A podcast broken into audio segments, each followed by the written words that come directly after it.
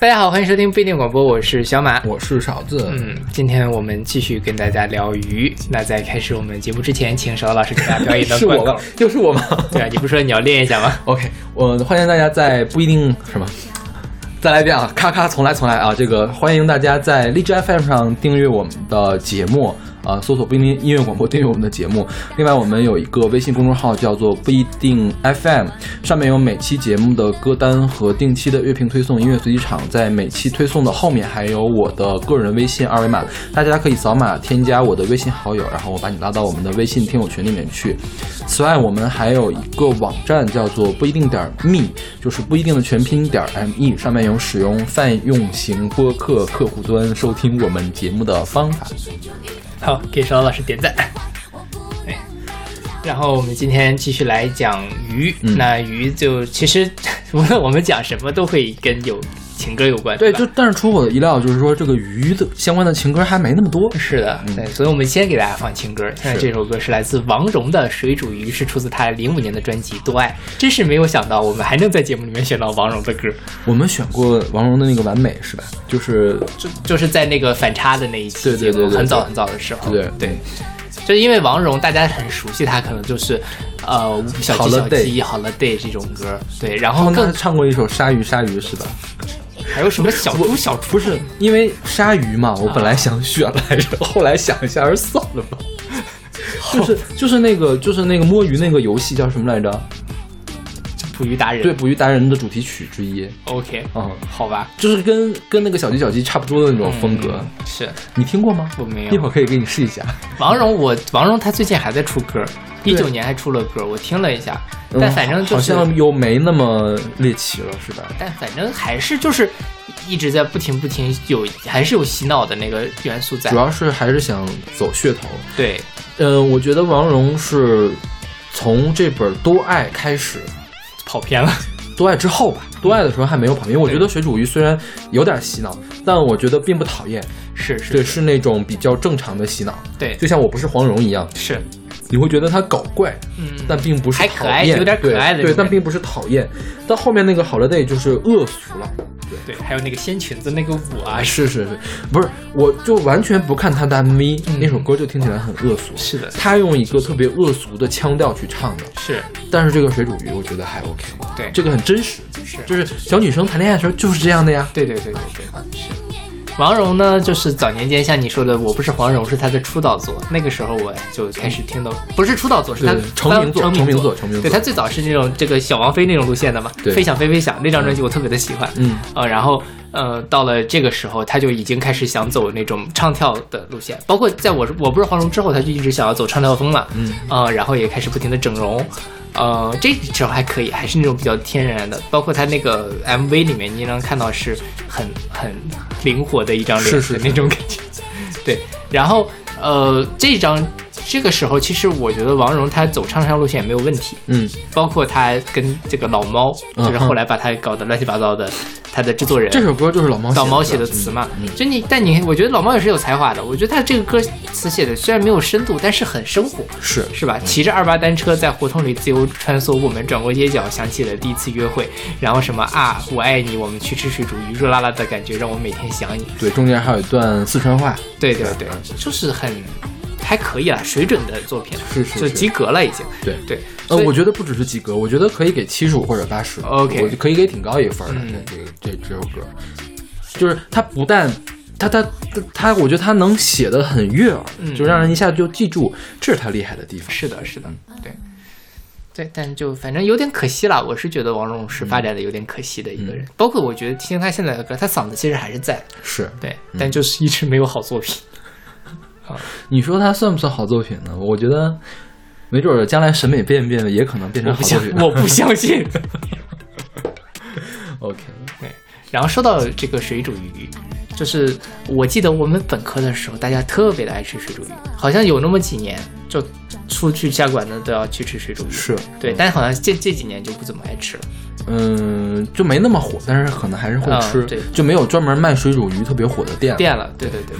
我前两天去那个毕业聚餐的时候，就去吃了，去的那家水煮鱼店就是就是就就是是所旁边那家水煮鱼店，你们毕业聚餐啊？你们博士毕业聚餐？对对对几个人呀？十几个人吧。为什么去那儿聚餐呀？他们选的碟不是我选的，怎么了？你觉得太差了是吗？你们都是这个去全聚德的，你们这个聚餐是带老师一块儿去吗？带老师啊，太差了吧，这个也。你们太高端了。我们今天去的松本楼，你们有钱，我们基本上都是这种人均几十块的，哦，可以。对，，大几十的，没有没有去那么贵，人均一两百的，我们都是穷 穷学生。OK，嗯可以对，你们所比较有钱了，那你们老板可以请，请你们吃呀？那怎么好意思呢？怎么不好意思呢？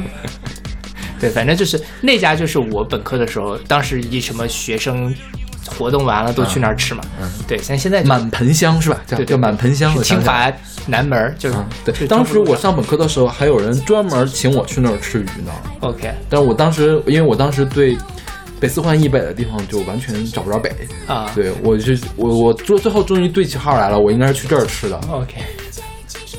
哦，对你那时候还在北航，是对，这已经是乡下了。嗯对，然后那你喜欢吃水煮鱼吗？可以啊，我觉得水煮鱼和烤鱼是改善了，就是翻转了我对鱼的概念的一个人。嗯就是东西嘛。我小的时候跟你一样不喜欢吃鱼，是因为家里鱼做的太难吃了。太难吃但是后来发现。家里也可以做出来比较好吃的鱼，就是因为我爸突然发现外面有卖水煮鱼的料了，嗯有卖酸菜鱼的料了，他加了那个料，把这鱼切成片儿进去煮，怎么都能。哎，那你们吃什么鱼啊？现在水煮鱼是吗？就你们家里吃是吃什么鱼？我忘了是什么鱼了，应该反正现在不是鲤鱼了。啊。因为那个我也是我上大学之后的事儿了嘛，OK，什么鱼都买得着了，应该是。但我们家现在最喜欢吃的鱼还是黄鱼，就是炸着吃。不是不是，就是那个东海的那种黄鱼，啊。蒸着吃的，哦，对，就是一整条蒸着吃那就。它很小嘛，一顿饭就吃完了。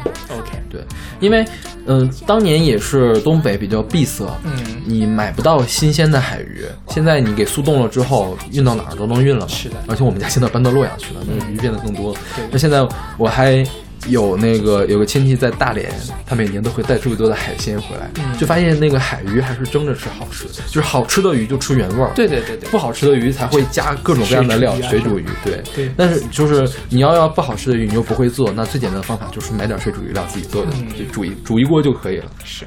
我最早去吃水煮鱼的时候，觉得非常的有冲击性，嗯就是全都是辣椒和什么，你看不到鱼嘛。然后服务员还会把上面那个辣椒跟花椒给你撇掉，嗯然后再去吃下面东西，非常的有 视觉的冲击力。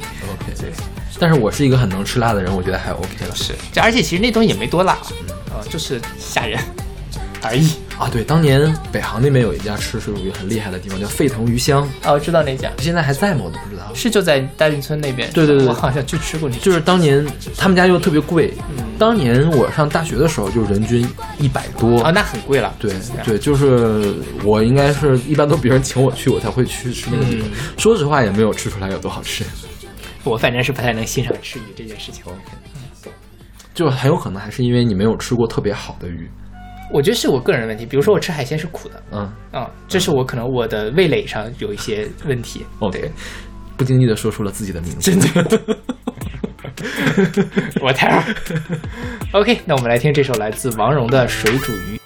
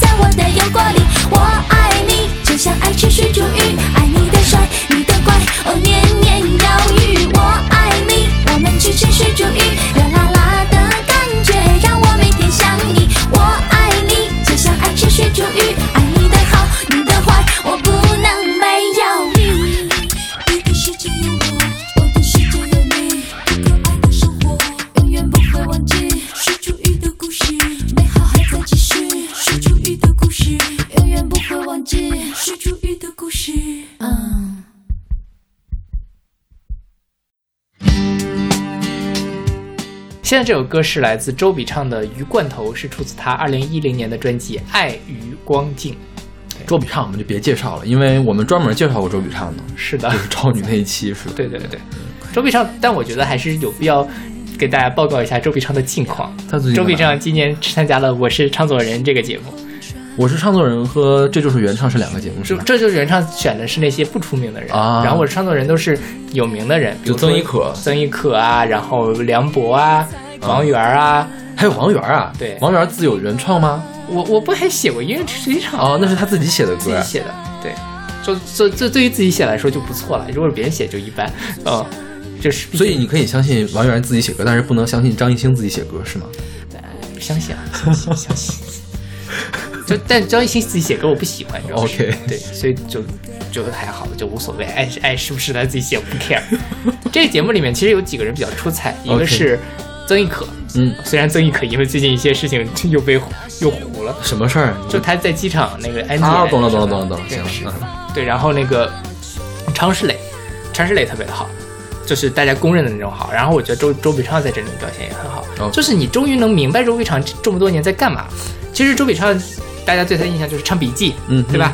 后来就不知道他干嘛去了。对他可能有时候出现一些唱一些什么哇哦不知道那两张专辑，就你知道周笔畅唱专辑，但是你说不出来任何一首周笔畅的，喜羊羊与灰太狼呀，这这这就除了这个你就想不起来周笔畅的唱了什，么歌了，对吧，真的想不起来。对嗯，但其实你在看通过那个节目，你就知道周笔畅有他自己想要做的一个风格，嗯哼，包括像从他这个时候开始，他就有那种想要做一些偏电子的、偏迷幻的甚至有一点极简的东西在里面了。他在节目上面，然后他想表达的东西也是那种生活里面比较私人的一个事情，没有特别宏大的那种主题，但是是很私人、很细腻，甚至是有一点自我、比较难以理解的那样的状态。是所以看了那个节目，我就对周笔畅，我就终于明白他这几年到底想干嘛。OK。然后像这个鱼罐头其实是一零年的作品嘛，它不是他自己写的，但是你能感受到他这里面其实他也设计了很多跟这个歌啊或者他想表达的那种相关的一些处理。嗯哼，嗯，比如他叫鱼罐头嘛，鱼罐头其实它这也是一首情歌，大概就是说我并不孤单，想你才孤单，在弥漫防腐的哀伤，被淹没一样不作响。四季就是那四面白墙，唱盘在空转，寂寞是浓雾的暗光。这是我自己被困在了鱼罐头。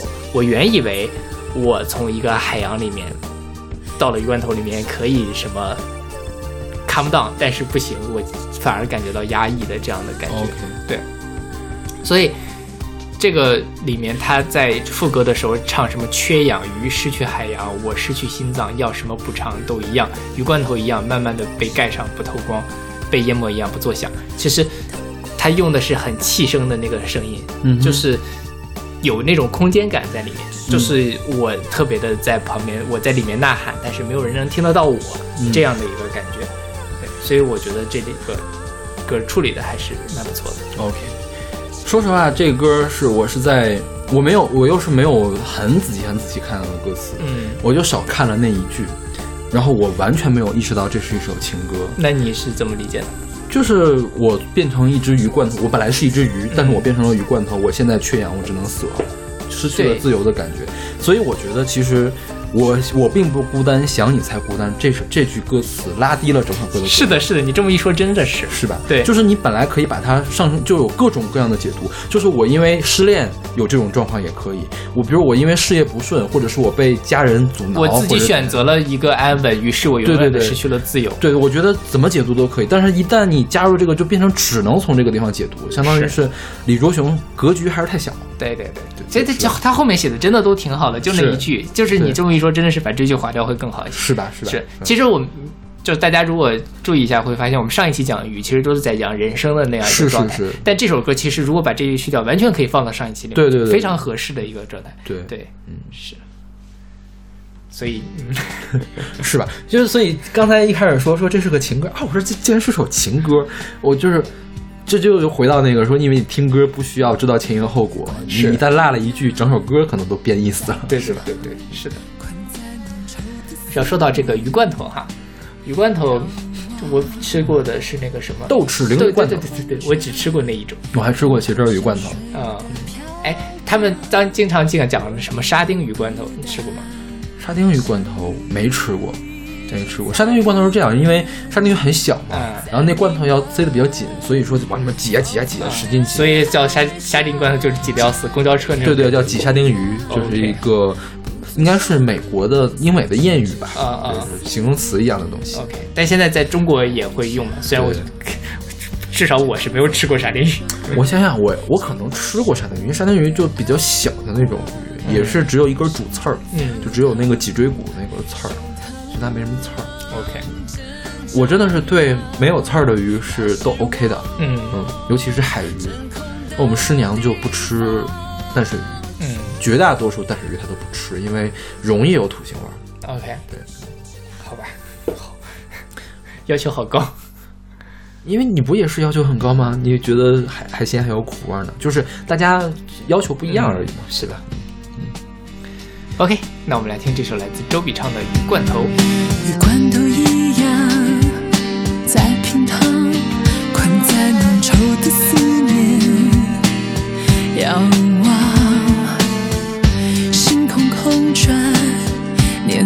像水母的飘荡。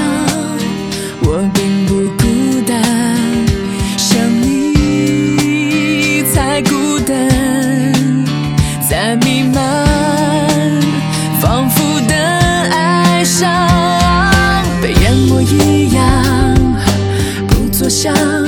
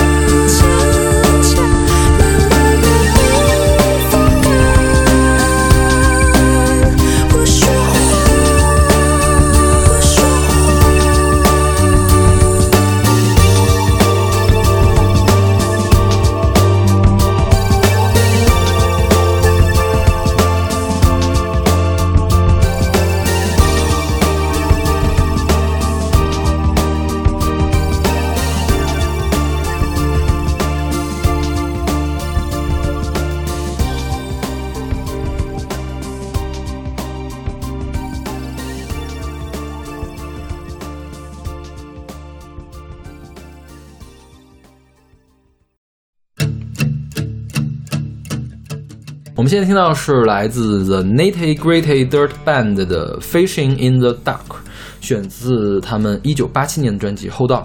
对，刚才那两个都是关于吃的，嗯哼这就是去钓鱼了，对吧？而且不是在晚上钓鱼，对，夜钓应该也挺常见的，挺常见的就是你拿一个灯一一照，那鱼都会过来，是吧？它是这样的，就也不一定要拿灯照，嗯就是因为在夏天的时候，你白天钓鱼太热了嘛，啊而且鱼也不愿意出来嘛，啊但晚上的时候鱼就会上来去吃觅食，吃吃那虫子是吧？对因为虫子晚上都出来了。是不不一定吃了，就反正可能他们也会觉得热，白天就在地下。然后呢，呃，我前阵子不是去福州出了一一趟差嘛，就是旁边就有个水库，晚上就有人在那儿钓鱼。他是这样，他在那个。就是那个鱼饵上面，白天的时候你可以看那个上面有一个鱼鱼漂一样的东西可以动嘛，晚上的时候那是一个小灯或者一个荧光棒，这样的话你就看它动，你就可以把它给弄上来。所以其实你也就是不太需要照明，当然可能有的鱼会趋光，你把它一照，它会更吸引过来。这样，嗯主要是情趣啦，因为我觉得也钓鱼本身就是个情趣，，OK。真的是 不太能欣赏这些事情。那个，然后这歌的话就更有情趣了，我觉得，嗯，就是宝贝，你做好准备，让我们穿过田野，然后穿过小溪，我要带你去一个没有人知道的地方钓鱼。这是去钓鱼还是去打野炮？肮脏，肮脏，怎么去没有人知道的地方就得那什么呢？不知道，可能我就是一个肮脏的人。对，我觉得这个还挺难想象的，就是说你用钓鱼的这个场景，两个人去谈恋爱。其实挺好的哎，但是我觉得钓鱼一般，就是我起码我理解的钓鱼跟你理解差不多，啊就是一般都是，呃，五十岁以上老头儿嗯去钓，而且一定是男的，没有女的去钓鱼的，嗯就是闲着没事儿，就跟就跟喝茶遛鸟是一样的一个事儿。，OK，就特安逸，然后特特消磨时光的一个事情。对你把它跟那个热恋似火的东西联系在一块儿，就挺难的，我觉得。是，所以我就说是去那个什么醉翁之意不在酒。那为什么非得去河边儿呢？多脏呀！就老外就是随便找个草坪都能躺。草坪跟河边儿是不一样吧？哎，不是，我觉得外面就是国外可能真的还是，而且他也可以拿那个什么 picnic 垫儿之类的，对吧？你反正你就现在已经开始已经开始设想他们野炮是什么样子了。对对对对，我这这歌就很有画面感，我觉得。天，可以可以可以。我们简单介绍一下这个团吧。这个团是一个一九六六年成立的团，嗯它的阵容改变了好多年，到现在还在活动了。他们是，呃，核心成员一直没变，一个主唱和主唱和吉他手叫 Jeff Hanna，还有个鼓手叫 Jimmy Fabian，嗯，他们一直没有变。然后其他的阵容，就是在维基百科上需要列好长好长一段，每每段的阵容都有谁谁谁谁谁。等等等等，六六几年，六六年，那这已经五十多年了，对还在活动，好像是还在活动。对，反正维基百科写的是那个现在还在活动。OK，然后他们还创了一个记录，他们是第一个在苏联演唱的美国乐队。啊哈，对，一九七七年的时候去苏联开了二十八场演唱会，在俄罗斯、亚美尼亚、格鲁吉亚和拉脱维亚。嗯对，然后还做电视表演，有一亿四千五五百万人观看。好吧，就我没有查为什么他们会去这个苏联嗯对，然后我觉得这个还是挺有意思的。对呀对呀，因为我觉得可能他们唱的东西是不是也没有什么意识形态的东西，嗯，就是又比较悦耳轻松的，对对对对对对，有可能他们主要是乡村摇滚嘛，因为乡村还是美国特色很重的。是那个时候，你说苏美是冷战，苏联政府会邀请美国的乐队过去演唱吗也许是比较偏左翼的，说不准？OK，对吧？OK，支持社会主义的可能是。是是是，对。哇，这么这么腻的歌就不听了，就这么样吧，好吧，不说了不说了。好，那我们来听这首来自 Nitty Gritty Dirt Band 的《Fishing in the Dark》。Lazy yellow moon coming up tonight, shining through the trees. Crickets are singing and lightning bugs are floating on the breeze. Baby, get ready.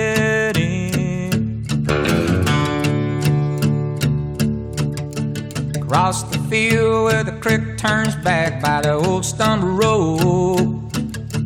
I'm gonna take you to a special place that nobody knows. Baby, get ready. Ooh, you and me going fishing in the dark,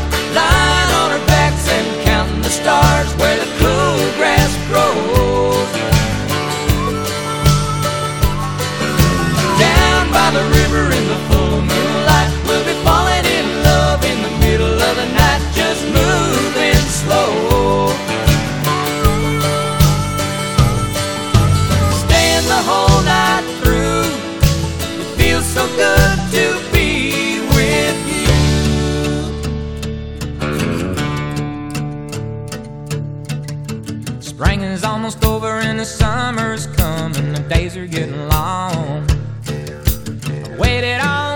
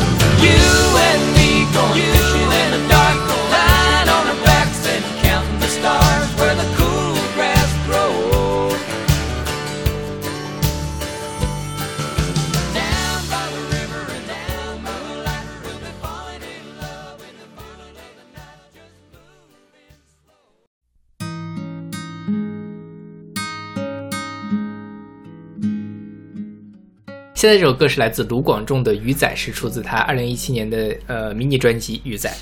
嗯，那是个迷你专辑还是两单曲啊？就两首歌，我觉得就是他的那个什么，他的维基百科上写的是迷迷你专辑了嗯呃，是他的那个《花甲男孩转大人》的片头曲和片尾曲，嗯，你看过这个剧吗？没有，但豆瓣九点一，据说非常好。我有点不太相信卢广仲的演技，他拿了金钟奖的，那又怎样？所以我就所以那就我就会不相信金钟奖，好吧？因为我现在是华语的奖一概不相信啊，嗯就这种感觉。我们录节目的今天晚上正要播那个金曲奖的颁奖典礼，I don't care，不会看。对，就是我倒是觉得倒也不一定啦，因为其实，呃，金钟奖的影帝还有谁拿过？这潘玮柏也拿过，啊，那就是真的是没有什么，影后好像杨丞琳拿过。那就真的是没有什么含金量了呀。但是你想哈，因为其实呃，金钟奖面向的是台湾本土的电视剧，嗯哼，但台湾的本土的电视剧其实质量很差，呃，演技很差。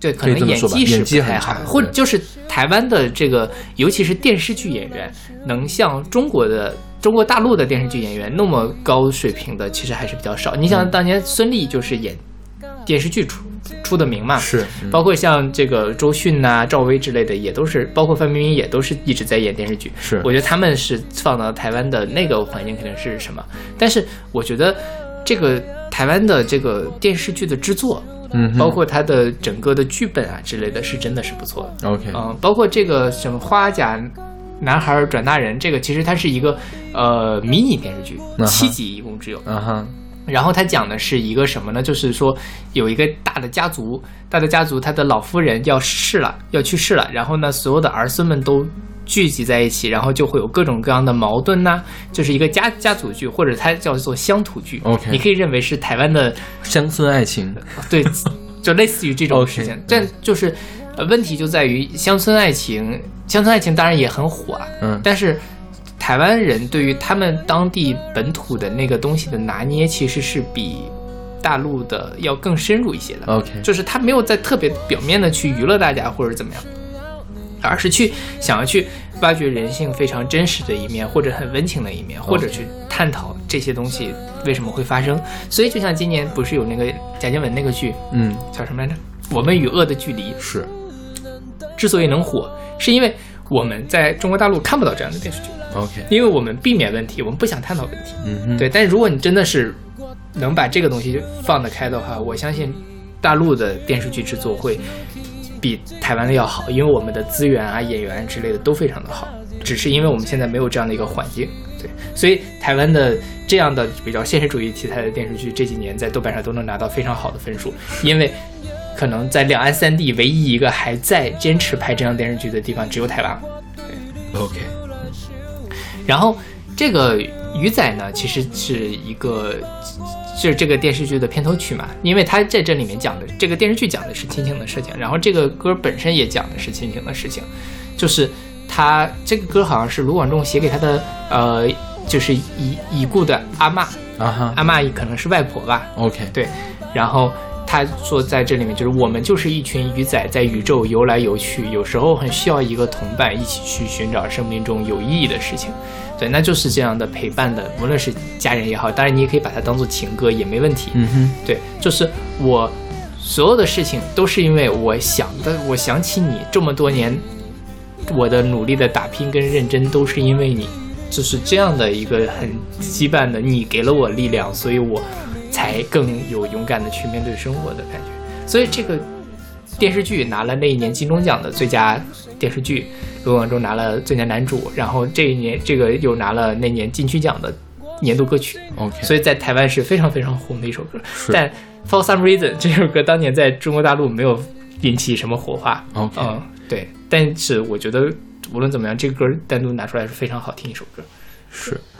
那个，我现在觉得金曲奖和这是最大的问题、啊。嗯我觉得金马还可以，金马的话，起码大家都在说一样的事情。嗯，呃，虽然最近也是，有一些问题了。就是就是大家评判不是不光是评判标准不一样，连评判的范围都变得不一样了。嗯然后金曲就完全是了，金曲和金钟就完全是了，就是他们凭他们的东西，我们不会看到的东西，我们凭我们的东西，他们不会看的东西。相对来说，这三个三大奖哈，金马奖覆盖面最广，是只只要是华语，甚至于新加坡制作的英文电影都可以。是，对，所以它包括像蔡明亮是马来西亚的、嗯都没问题。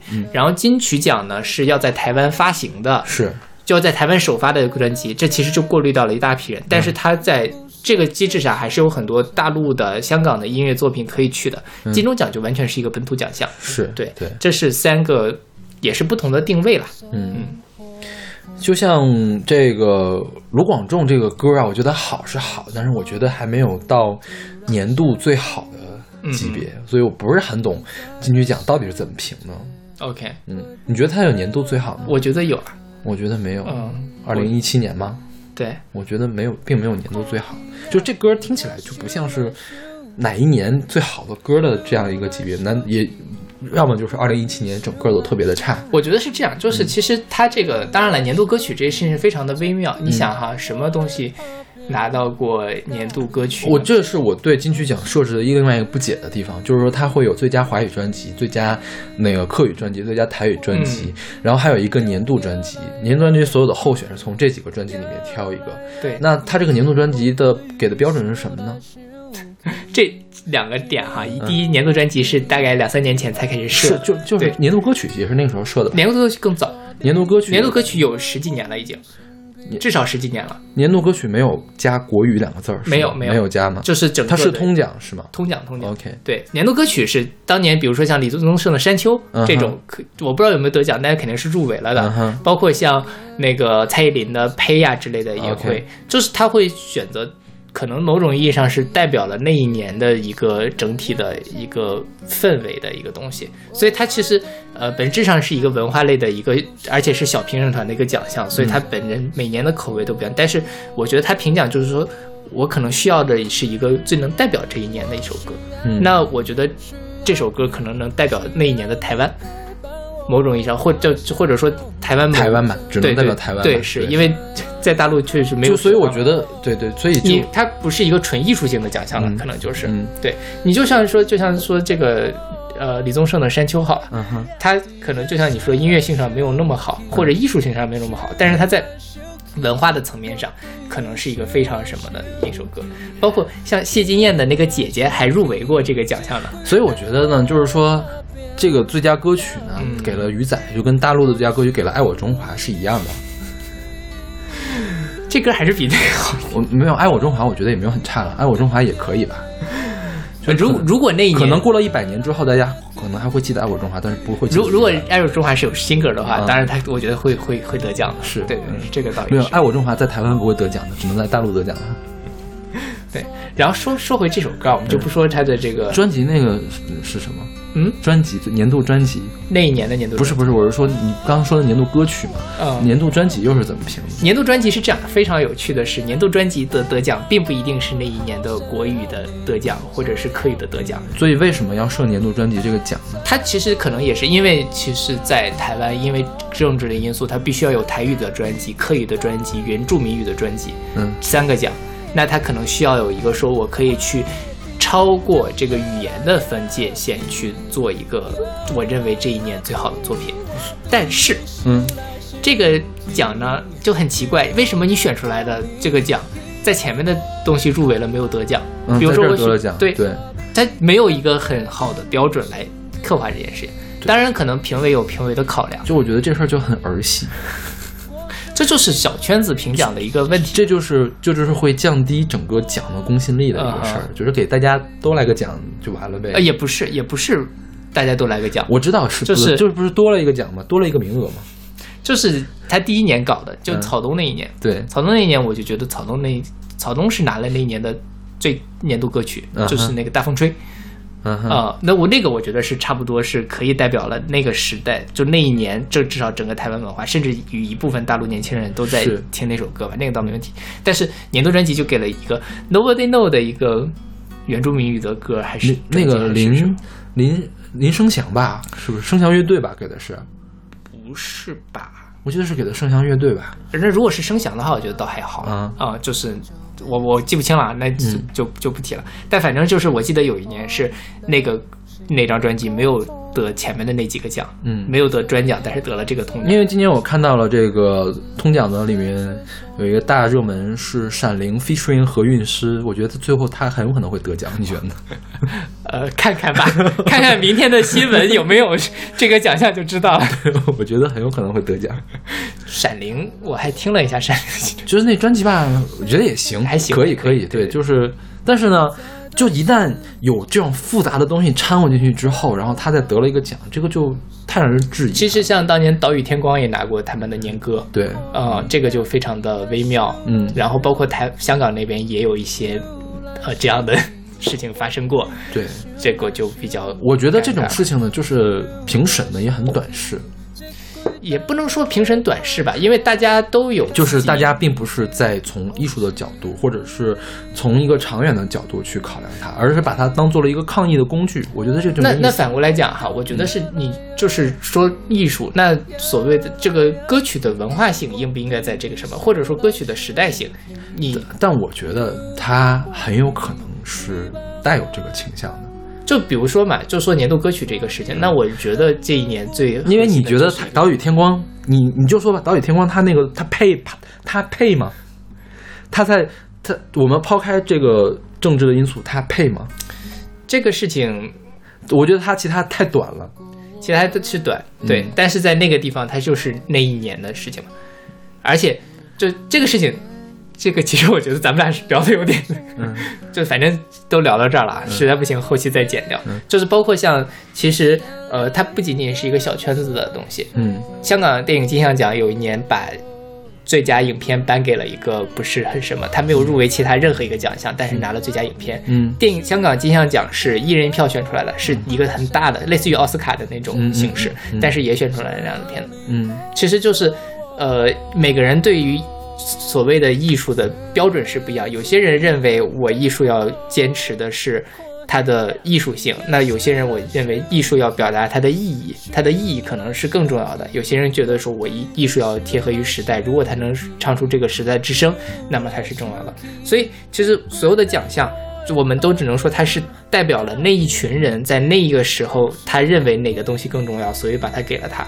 当然，我们不能说他拿了金曲奖、拿了金像奖，我们就觉得他一定是好的。但就是他能反映出来这一批人在想什么吧？我觉得，所以我觉得还是有太多的人太把金曲奖当回事儿了，那是是吧？毕竟瘦子里拔高个儿，这也是华语乐坛最好的奖。就是拔高个儿也不至于这样，就太当回事儿了，就是、对。所有的这些华语的奖都太当回事儿了，那你觉得要不要有奖？有可以有，但是不用这么当回事儿。那你觉得，比如说格莱美这种，格莱美可以啊，格莱美你觉得相对来说它没什么就没有什么意识形态，没有这么重的意识形态的事儿。那比如说反川普这种事情，假设假设有一个人是反川普，那你会不会觉得他是一个意识形态重的一个事情？会，嗯，所以你觉得就是比如说有一年可能是啊，川普你去死这样的一个东西拿了年歌，你也会觉得格雷美你这个假设是没，当然他不不太可能会出现这样对，但假设但是现在现在那个金曲奖这边发生了这件事，格莱美没有发生这样的事情。就是，所以就是说，就是从这个角度上讲，格莱美是比金曲奖更有公信力，它在这方面是更少的被意识形态所侵扰的一个奖项。对，我们为什么现在不看金鸡百花呢？你觉得为什么大家觉得金鸡百花没有公信力呢？是，是一个意思嘛？是不是？对对对对啊。那我觉得现在金马奖、金像奖也是这个样子呀。大家大家就是用自己的话语权来去说一些跟电影关系不是很大的事情。那你要非得说这个政治的事情、意识形态的事情是不是艺术的一部分？它当然是，但是呢，现在就完全变成了它变成主导了。我觉得这个是不对的。嗯，是，呃，金马还好了，嗯金马目前出的幺蛾子都是在颁奖的时候出幺蛾子，嗯跟他评奖没有关系。嗯金像奖、金曲奖还有一些其他的，多多少少都会有这样的事情发生。是对。OK，我们说回这首歌。OK，这首歌我觉得特别有意思的地方，就它中间有一段那个台语嘛，就是看鱼仔在那游来游去，游来游去，我对你想来想去，想来想去。嗯但是游跟想在台语发音里面是一样的，修来修去，修来修去，啊然后对，就特别的妙。我觉得这个可能我们说普通话不太能 get 到这样的一个谐音的感觉但是看了歌词，你觉得哦，还挺挺挺有挺有味道的一个设计。OK 对。就你知道为什么我还觉得卢广仲这首歌不太合适吗？嗯或者是李宗盛的《山丘》得到这样奖不合适？就是我一直觉得只发单曲的人不是做音乐的人。OK，嗯，就如果让一个只发单曲的人就拿了一个奖的话，那那这个圈子也太差了点啊，，他还拿了那年最佳作曲呢，就是。太太差了点儿，我觉得这个圈子。OK 对，嗯，那我觉得倒，我觉得太差了。我我我没有你这么严格啊，嗯啊勺子老师真的很严格。而且之前我记得在哪一年的时候是要求只有那个专辑里面发行了才哦，不是还是首发？对对对，还是首发，还是首发，还是首发。今年还有 S.H.E 的那个单曲十七还入围了今年的年歌。啊，对，所以就是你就可以看一下这个金曲奖的水平，真的是太奇怪了。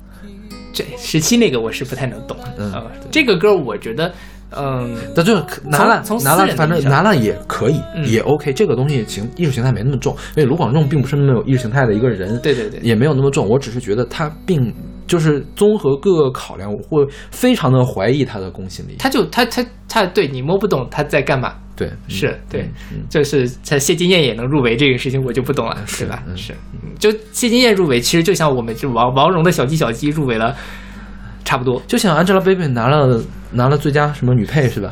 一样百花奖。对，OK，那我们来听这首来自卢广仲的《鱼仔》，我还是很喜欢这首歌的。我也没有讨厌了，就是我是一直在我一直在 diss 的是金曲奖 OK 没有在 diss 这首歌。好的，好的。去学校的路很久没走，最近也换了新的工作，所有的追求是不是缺少了什么？想象着生活风平浪静。打开了窗户，突然想起你在的世界会不会很靠近水星？看鱼仔伫遐游来游去，游来游去，我对你想来想去。想来想去，这几冬我的打拼甲认真，拢是因为你。花在风中摇来摇去，摇来摇去，我对你想来想去，想到半暝，希望我的天。带你回来阮身边。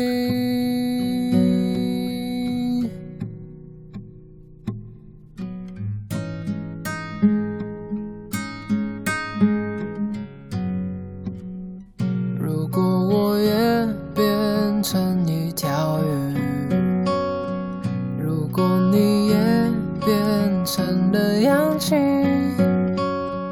未来多美。不想要一个人承受。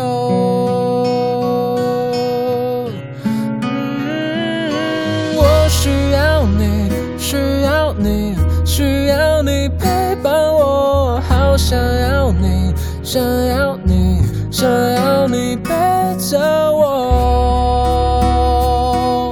却只能等候。看鱼仔伫遐游来游想，来想去，我对你想来想去，想来想去，这几冬我的打拼甲认真，拢是因为你。花在风中摇来摇去，摇来摇去，我对你想来想去，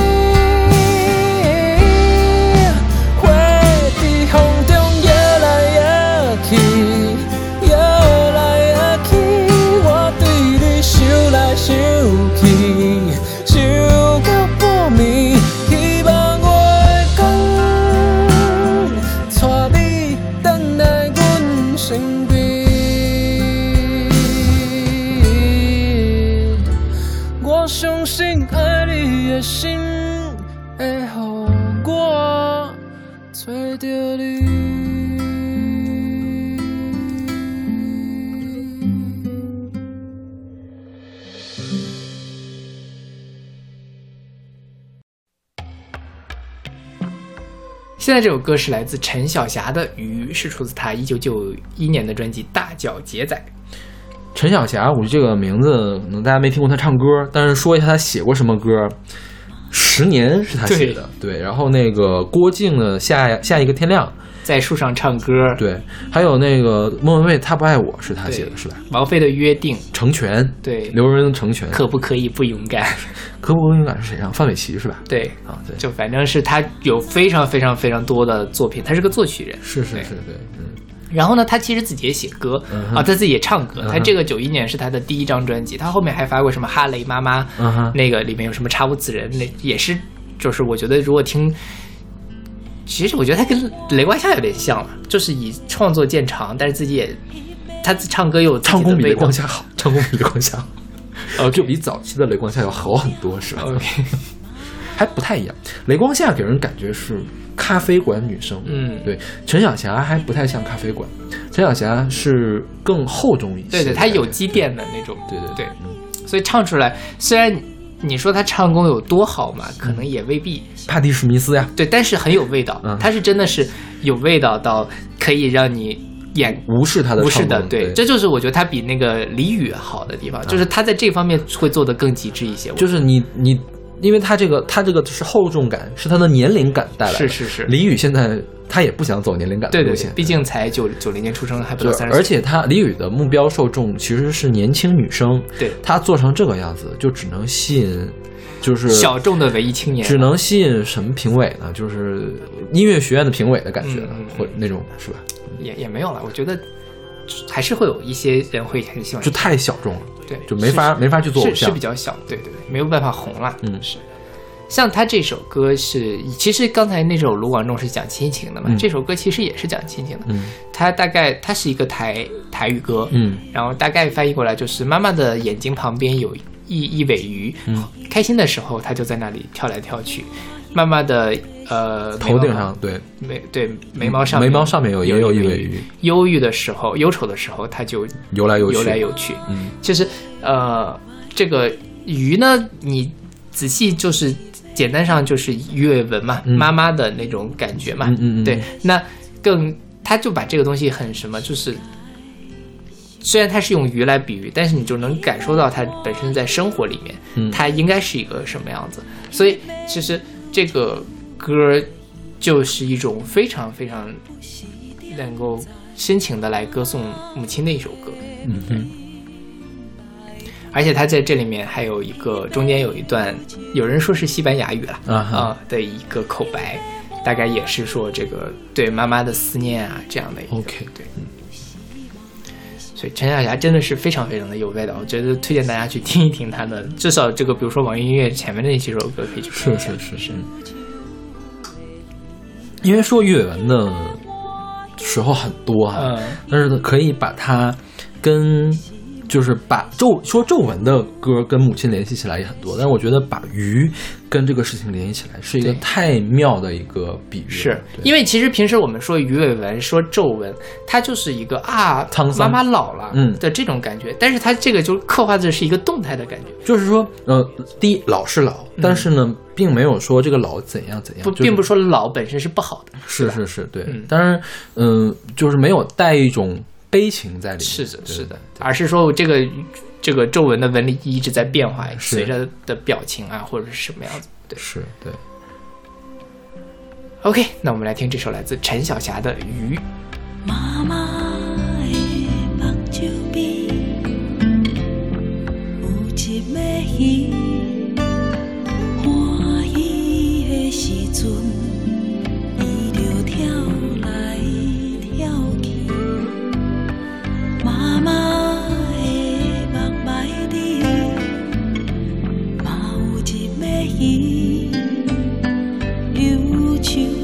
的时阵，伊就收来收去，翕要欢喜的鱼啊，翕要忧愁的鱼，不时点。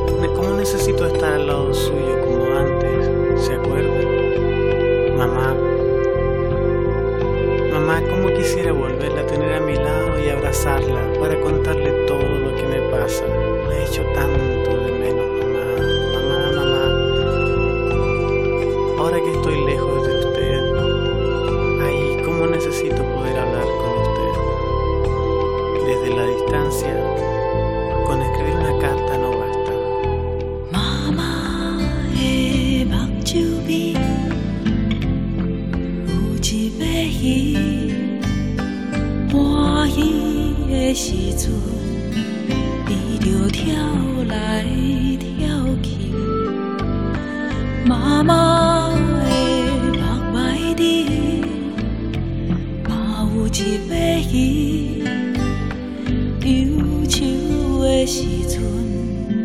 伊就想来想去，迄尾欢喜的鱼啊，迄尾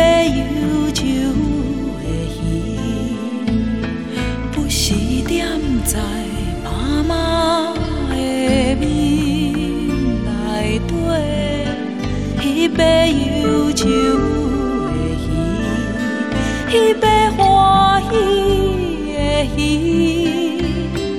有时嘛会想来阮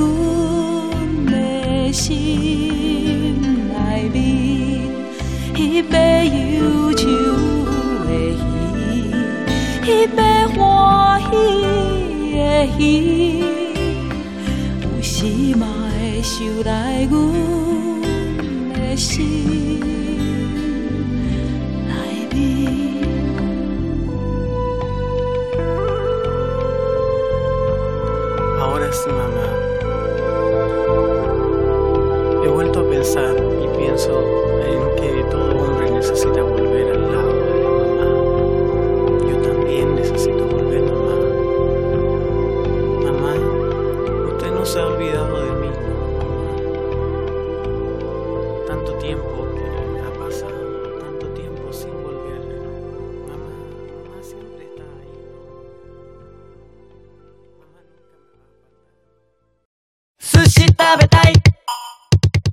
现在这首歌是来自 Orange Range 的呃 featuring Soy Sauce 的呃苏 C 大不带，是这么读的吧？不知道哎这这我不会说寿司吃不吃是吧？想吃寿司，想吃寿司。，对，想吃寿司是出自他们二零一五年的同名专辑《想吃寿司》。嗯对咱们选过他们的歌，对，是那个以心电以心电信，对，嗯以心电心还是以心电信？以心电信。OK 对，那个王心凌翻唱叫心电信，嗯，就是它叫橘子新新新乐团新乐园，好像是、嗯对，就反正是一个日本的一个团体，而且一直在活动。其实他他们出道还蛮早的，他们是零一年成立的，早年是一个翻唱乐队，零三年靠单曲《上海 Honey》成名。就就就特搞怪，我觉得他们一直都是走这个路线，就是说唱摇滚、另类摇滚、流行摇滚、力量流行，嗯，我觉得喜剧摇滚也有一点。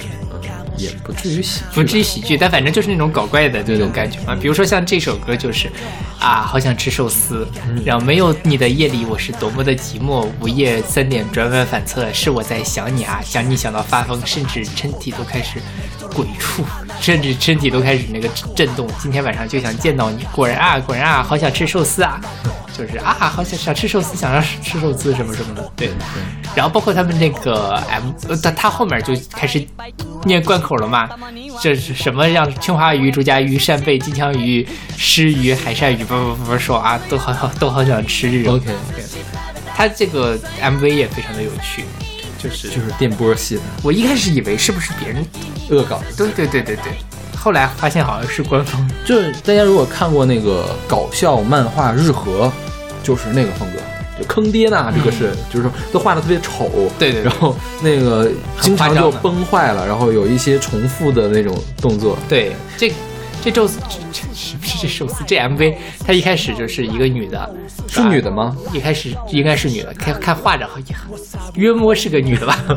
反正是个长发，也不知道有没有对胸，，就是在床上辗转反侧，然后啊我要，然后就开始冲就就站起来了，对，冲出门了之后，就去了一个店旁边，店旁边那个卷帘门起来，有一个帅哥，把脚啪蹬起来，对，然后让那个门给蹬起来，开始寿司就冒出来了，是吧是然后就开始就是青花鱼、竹荚鱼、扇贝，对对对对，非常的好玩，我觉得这个乐队就是听了之后就会觉得非常的开心。OK，所以你愿意吃寿司吗？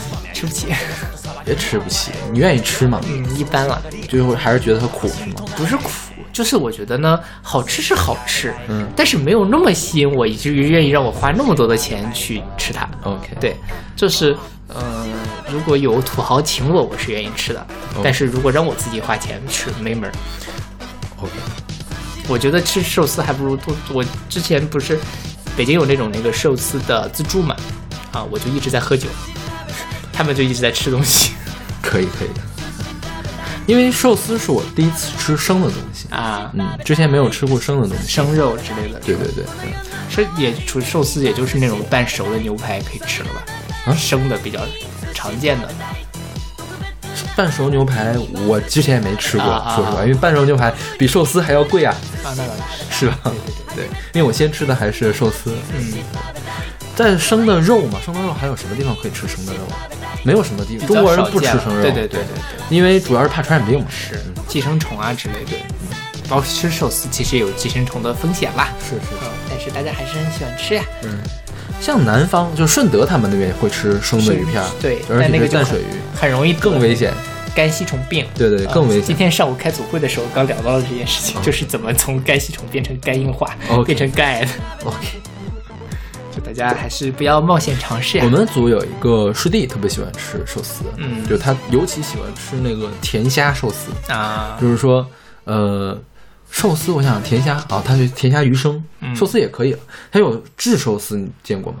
就是把那个鱼放到上面，拿喷枪烤一下，啊叫炙寿司。OK，对寿司的种类还是挺多的，对。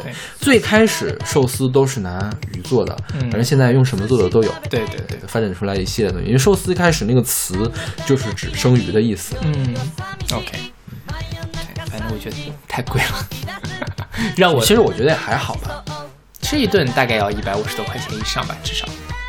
就是去跟全聚德有什么区别呢？所以我们聚餐也不去全聚德，我没有吃过全聚德，好吧？反正你又不吃北京菜，吃全聚德干嘛呢？穷，不是，我就我觉得你有钱，你也不会去去去吃全聚德的吧？是的，嗯。 OK，那我们来听这首来自 Orange Range 的《好想吃寿司》。寿司食べたい寿司食べたい 寿司食べたい。寿司食べたい。あなたがいない夜は寂しい。真夜中3時。思い出す狂い出しそう。体が震える会いたい今夜やっぱりやっぱり。やっぱりやっぱり。やっぱりやっぱり。寿司食べたい。寿司食べたい。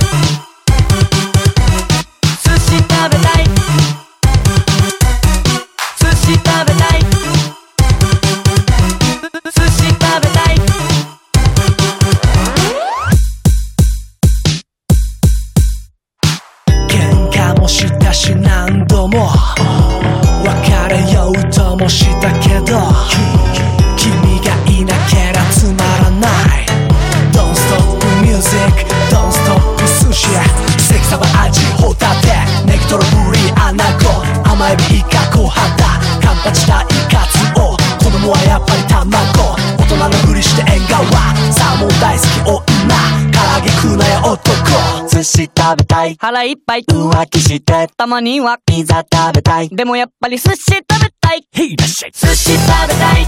この世の終わりの日は寿司食べたい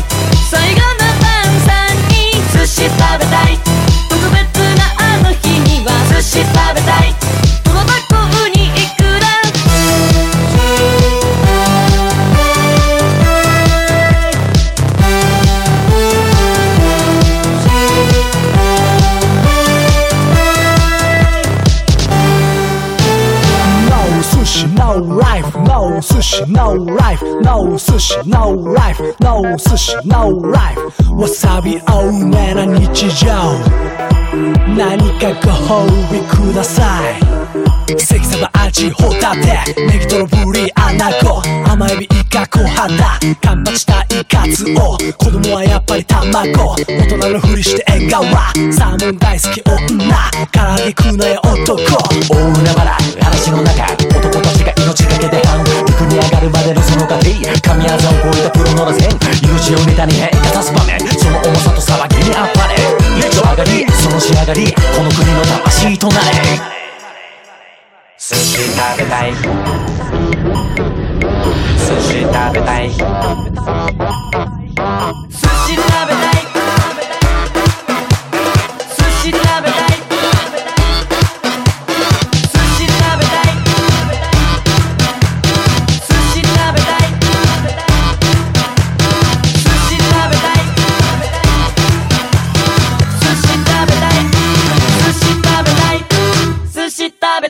いへいらっしゃい寿司食べたい。この世の終わりの日は寿司食べたい。最後の晩餐に寿司食べたい。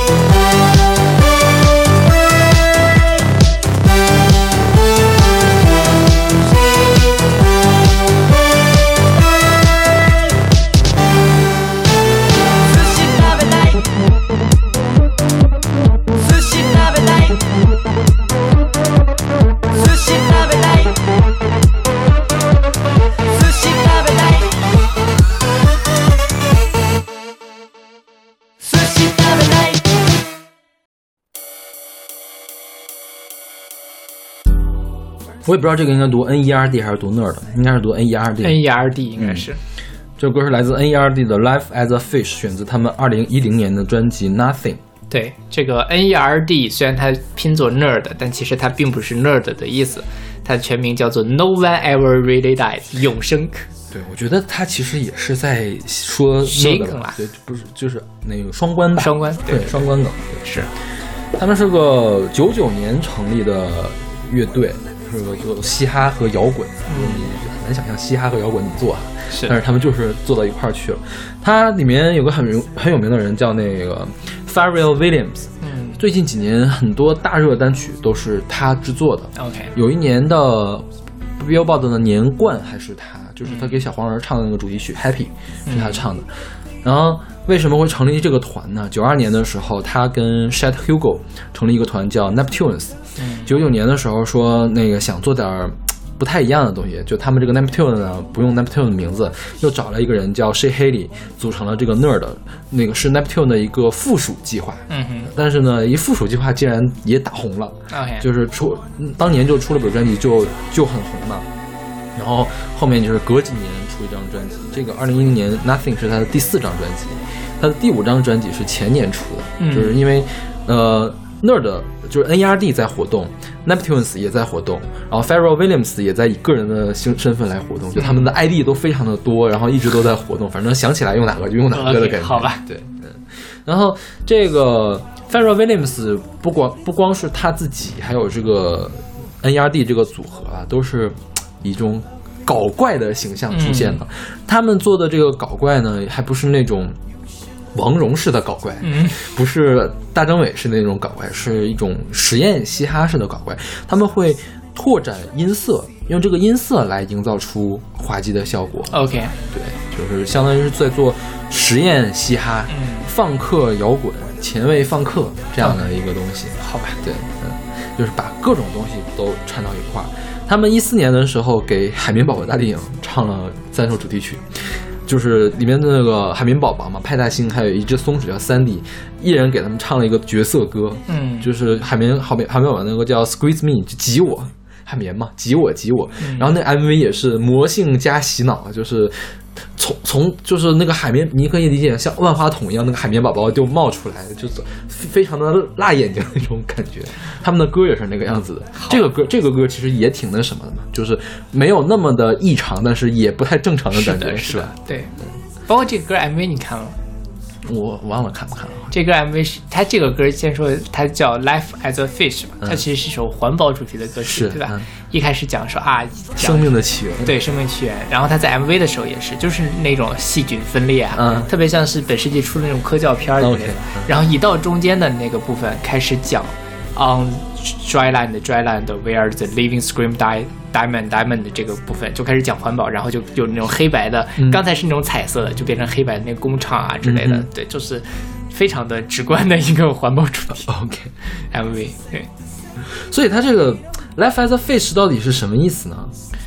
我觉得可能就是说，life as a fish，如果你们不保护地球，你们就会像鱼一样在那个就会被干涸的土地杀死。OK，嗯好吧，对，它这里面有一句歌词啦，就是说、He made the world, took it and gave it back again, and we learned nothing。就是他在这个网易上面的翻译是 He 是人们创造了世界，也可以毁了它。and 这但是上帝是吧？对，我觉得是上帝，上帝创造了世界，嗯他把它带来了，他也可以把它再带走。但是你们在我们人类在这里面什么都没有学习到。OK，就是这样的一个东西。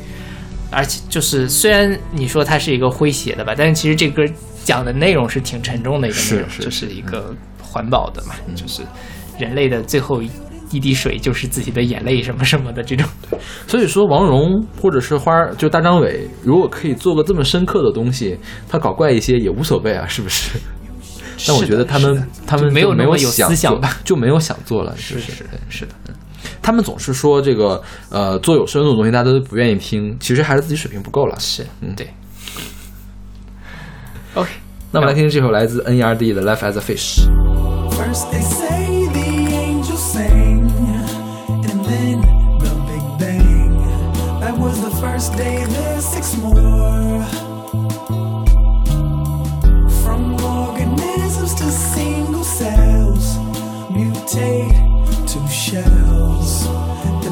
fade into sport.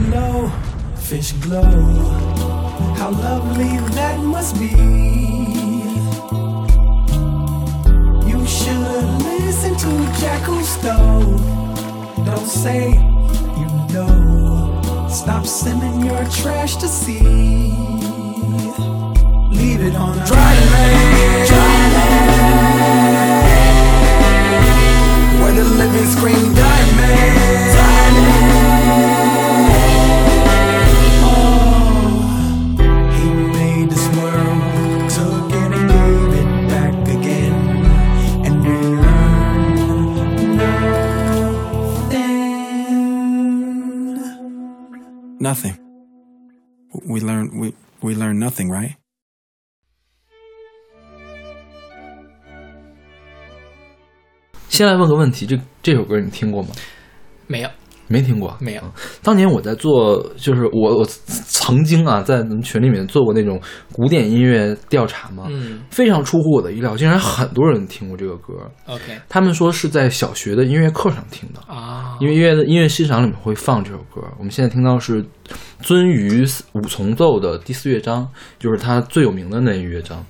然后这个版本啊，啊开始念了啊，是詹姆斯莱文演奏钢琴，呃，格哈特黑泽尔演奏小提琴，沃尔夫勒姆克里斯特演奏中提琴，格奥尔格福斯特演奏大提琴，阿洛伊斯波什演奏低音提琴，五重奏嘛，正好五个乐器。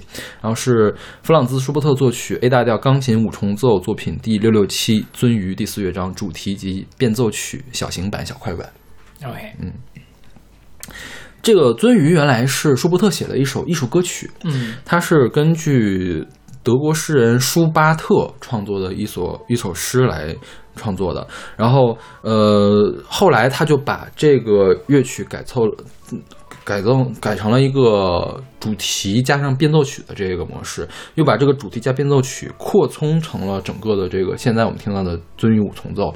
因为它的第四乐章用了鳟鱼艺术歌曲的主题，所以这个五重奏被人称作鳟鱼五重奏。哦，对，嗯，舒伯特，你听过他的其他的作品吗？小夜曲，啦啦啦啦啦啦啦啦啦啦，小夜曲，还有音乐瞬间，嗯。经常在那个什么，我想想，应该是我小时候的中央广播电台、嗯人民广播电台上会会用，就广告里面经常用到的一首钢琴曲。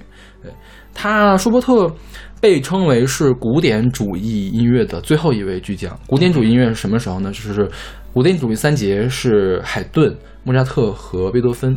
嗯舒伯特比贝多芬稍微晚那么一点点。OK，而且舒伯特英年早逝，应该是三十一岁就去世了。但是他创作了很多艺术歌曲，比如说《鳟鱼》，比如说我们说的那个小夜曲，然后还有什么《魔王》。嗯魔王是做用那个歌德的长诗改编的，他改编了好多歌德、席勒、海涅、穆勒的诗的作品，嗯哼做了艺术歌曲，然后还做那种艺术歌曲的套曲，就是连篇的，什么《天鹅之天鹅之歌》《冬之旅》《美丽的磨坊女》，然后他有一部交响曲，叫他的。他的第九交响曲写完了，但是他的第八交响曲没有写完，只写了两乐章，所以叫未完成交响曲，是被演奏的最多的舒伯特的交响曲。然后还有四重奏叫《死神与少女》，对，就是他是特别擅长写抒情的旋律的。OK，但是他比较惨，他在世的时候大家都不知道他写的东西好，死了之后才被发现的，好吧，就是很惨，就是生命，就是你想他生人生也很短暂，对呀对对对，嗯。没有享福。是，然后这个鳟鱼是当时，嗯，舒巴特被因为政治原因被关起来了，然后做的一首诗，是当时是有他舒巴特，呃，接待了一个男中音歌唱家叫福格尔，这个，然后呃，受受人之托。请了舒伯特创作的那首艺术歌曲，嗯哼。然后又改编成现在这个样子。OK，对。然后这首音五重奏其实跟一般的五重奏也不太一样，一般其实我就我听就是四重奏比较多嘛，五重奏跟四重奏其实很像，就是加了钢琴是吗？没呃，对，四重奏一般是这样，是两个小提琴、一中提琴、一大提琴，嗯。然后钢琴三重奏是小提琴，嗯、不是小提琴、钢琴和大提琴。嗯一般钢琴五重奏是钢琴两个小提琴，一个中提琴，一个大提琴。但是在这个五重奏里面，他把其中一个小提琴变成了低音提琴，就是让这个声音更加的浑厚，所以听起来感官会变得更好。哦，对，嗯明白。嗯，虽然我没听过这个歌哈，嗯但是就是你能感受到它有一段就是那种鱼窜出来的，飞出这个对水对对对。面那种感觉。它其实整整个五重奏都在描写这个水流和鱼之间的关系，嗯，对，描写小溪怎么流，这鱼怎么跳的这样一个过程。是，嗯。就这个中间有一段就是很欢快的那种感觉，就是是是分分分就那个从水里面跳出来那种很很很很有活力的感觉。是对，嗯，然后这个我们小学的时候，我记得确实也是那个课上给放过，嗯。就是最前面那一句比较熟，其他的后面呢也是长大了之后才听。好吧，对，嗯。然后鳟鱼和鲑鱼其实是生物上是一个个科的，啊，然后会分成不同的呃物种你其实，在科学上并没有分成鳟鱼或鲑鱼，只是习惯上分成鳟鱼和鲑鱼。鲑鱼就是我们平常吃的三文鱼。对。然后呢，鳟我们前一阵儿不是有一个那个冒充三文鱼事件？对，其实红鳟和呃鲑鱼呢，确实是一个科的，啊你可以把它分到一块儿，OK 就是是没有问题的。但是呢，按照欧美那边一般不这么分，对，因为他们主要是从体型啊或者是其实分布来分。其实最那个最核心的就是那是淡水红鳟嘛，对对对就是会有寄生，可能会有寄生虫的风险。是是是，对，嗯。所以你你会吃你你你对这种鱼生有兴趣吗？就跟刚才不是寿司说了嘛，就一般嘛，就是说你给我吃呢，我是很乐意吃的，你让我自己掏钱买没味儿。因为我去那个爱尔兰去开会的时候嘛，我就第一顿饭吃在那儿吃的第一顿饭就是鲜生的那个鲑鱼，嗯就是他用一酱油腌过的鲑鱼生的，我觉得还是挺好吃的，嗯，我觉得比熟的要好吃，熟的是真的不太好吃。因为熟的会口感比较差，对对对，它会比较冷，它那个肉不细，说是就是煮了之后，对对对，但是生了之后，因为它要有那个脂肪的味道，还有口感，就会觉得很好。对对对，然后也没有就是一般的你说的，你一般吃贝类的那个鲜味儿，会觉得有苦味儿嘛？嗯，它也不会有那样的苦味儿。个对对是是，对，就是太贵了。如果它便宜，跟白菜一样，我会经常吃。啊，我总觉得这太刚。啊，没有，就是真的是我。OK 就是它没有那么吸引到我，愿让我愿意花那么大成本去吃了。OK，嗯。对。那我们最后一个鱼，终于是讲鱼本身了，是。是鱼本鱼了，是吧？对对对对对，然后我们今天所有的海洋的哺乳动物都没有讲，鲸鱼啊和那个美人鱼啊。海豚都没有讲，对对。这是专门留出来以后讲的。然后什么虾呀、蟹呀、贝呀、龟呀什么的也没讲，以后会讲吗？可能能讲，能讲对那些能凑到对对，那能凑到一块儿去。对，你就敬请期待就是说明本台很严谨嘛。我们对，我这个我们真的是按那个博物学来做，物种分得很很清楚的。是的，是的，是的。对，请大家给我们点赞。是嗯对，就是如果有人唱什么文昌鱼，我们也会放到这一期里面去。好吧，还有什么那个什么七七七门七齿鳃啊还是七呃七鳃鳗，啊，对，也会放到这个里面去的。是什么？是呃脊索动物门、头索动动动物亚门，然后还有什么那个，反正是一大堆东西，我也背不起来了。对，以后什么加拿大电鳗也要放到这里。小心啊！我告诉你，你很危险。OK，那我们这期节目就到这儿，我们下期再见。下期再见。